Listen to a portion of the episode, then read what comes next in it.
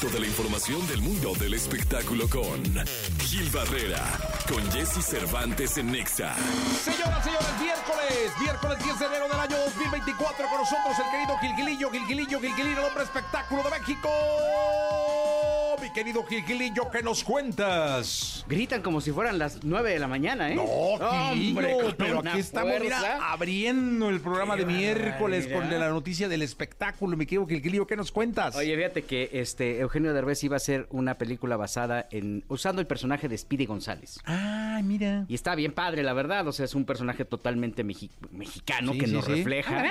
Sí, sí, sí, un ratoncito que le encantaba andar corriendo y todo este rollo con su sombrerote. O el coyote, ¿no? El, el, El, el, el malo era el coyote, ¿no? eh, eh, sí, era un ratoncito. y el- no, pero el coyote era el del correcaminos, ¿no? Ah, el correcaminos. Sí, Speedy González era, era un estoy, ¿no? perdóname, me estoy confundiendo de, Sí, de sí, personaje sí. animado. Este, Tienes razón. que- que- un coyote que cojeaba, dicen. El coyote cojo. Mi querido Gelillo, exactamente.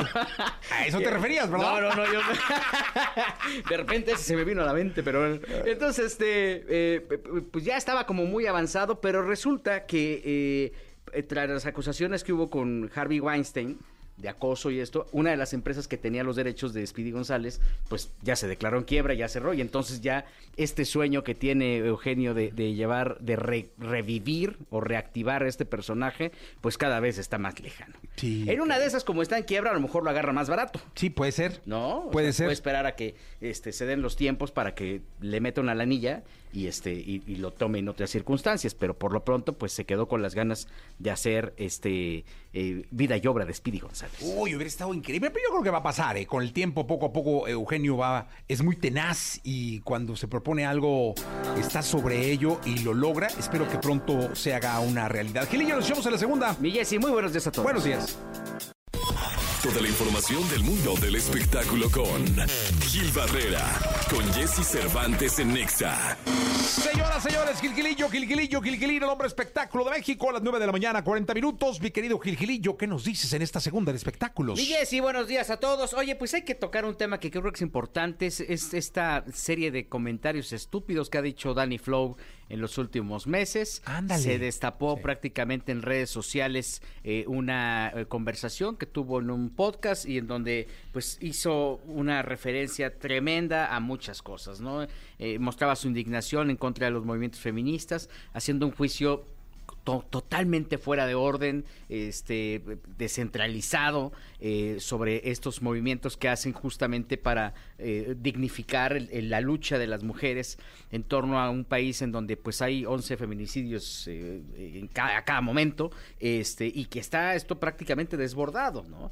Él abiertamente dice esta dice que él no está de acuerdo con este tipo de movimientos, que que los considera innecesarios y otro de los temas que creo que también fue eh, brutal y absurdo y tonto fue eh, eh, una rima que hizo en donde dice a mi hija jamás la, jamás la tocaría, pero a, sus amiguitas de la secundaria tal vez sí.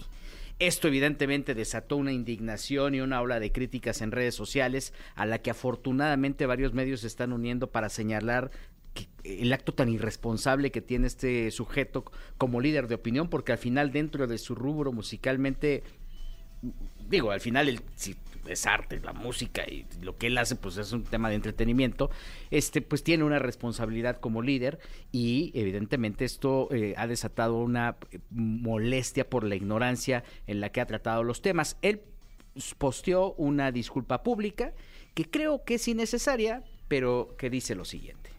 Para empezar, la rima sobre la que hablamos la improvisé en 2019. Ustedes saben que mi primer round de fama llegó con mis freestyles, improvisando comedia o morbo como se le conoce en el medio del freestyle. Esta rima específica donde digo que no tocaría a mi hija, pero sí a sus compañeras de la secundaria, se hizo muy famosa en redes sociales en su momento, como muchas otras de las locuras que improvisé en mi etapa como freestyler. Algunos medios cortan esa parte del podcast específicamente donde menciono la rima como un recuerdo para hacerme ver como si yo lo dije de la nada, como si se tratara de una declaración.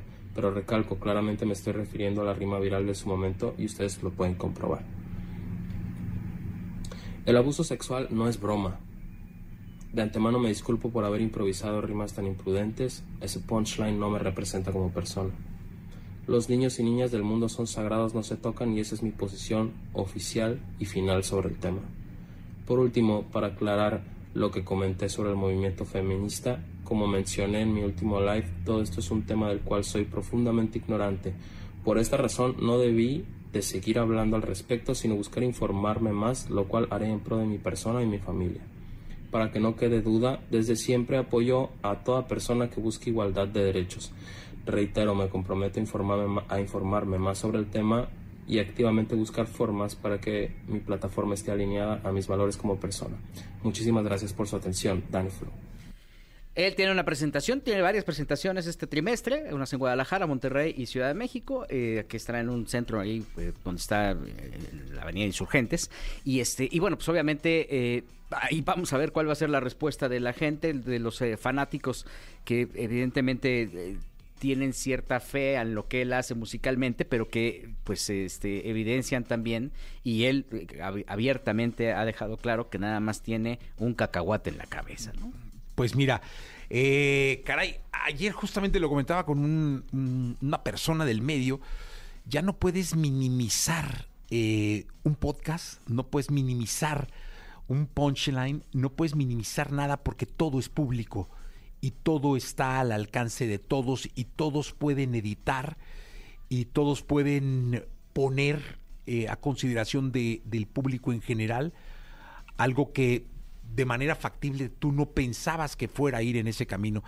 Yo creo que cuando eres un personaje público, como lo es él, ya tienes que tomar la responsabilidad de cómo lo dices y dónde lo dices, por pequeño que sea el medio o por grande que sea el medio. Pues mira, esperamos que enmiende todo esto que dice enmendar en, en el mensaje que, que escuchamos. Es un chavo que está realmente pesando, es así, o sea, Sí. está empezando una carrera y tiene mucho camino por recorrer. Y con este tipo de tropezones va a estar muy complicado. Sí, la verdad es que no hay manera de justificar ningún acto de violencia, aunque él pudiera tenerlo constantemente en sus rimas, en sus canciones, en sus letras, este, eh, fuera del escenario. La música tiene esta libertad, ¿no? De, de- de presentarse como sea, ¿no? Este, eh, eh, sobre el escenario y hay quien hay quien decide consumirla. Fuera del escenario, pues debes de prevalecer el tema de tus valores. Cada quien maneja su vida como quiera, pero exteriorizar tonterías de la forma en que lo, lo- lo hizo eh, Danny Flow, pues creo que eh, deben de tener un límite. Y sí, qué bueno que, se- existan las redes y qué bueno que te rosticen cuando la riegas, porque al final esto va formando un criterio en, alguien- en personajes de esta, tip- de, de esta, de esta magnitud. Entonces, eh, vamos a ver cómo le va, vamos a ver cómo le cobra factura a la gente. La gente que lo sigue musicalmente, pues seguirá Sí, ¿no? seguirá Y no le va a importar si tuvo este resbalón o no. Lo importante es que él valore el mensaje que está dando, lo, como bien dices, lo, lo refuerce y evidentemente que con este, con esta experiencia que tuvo, entienda que el camino de la comunicación tiene responsabilidades y que hoy por hoy, como bien dices, Miguel, sí, eh, ya no hay medios pequeños. ¿eh? No, no, no, no, no, yo- ya todo está ahí y hay que tener eh, la responsabilidad de ser como pretende ser en todos lados. Y porque al final lo único que nos queda es la palabra, ¿eh? Totalmente. Eso es lo, es- eso es lo único que tenemos como fortaleza. Totalmente. Gil, gracias. Miguel, y buenos días a todos. Buenos días, 9 de la mañana, 47 minutos. Vamos con Gloria Trevi.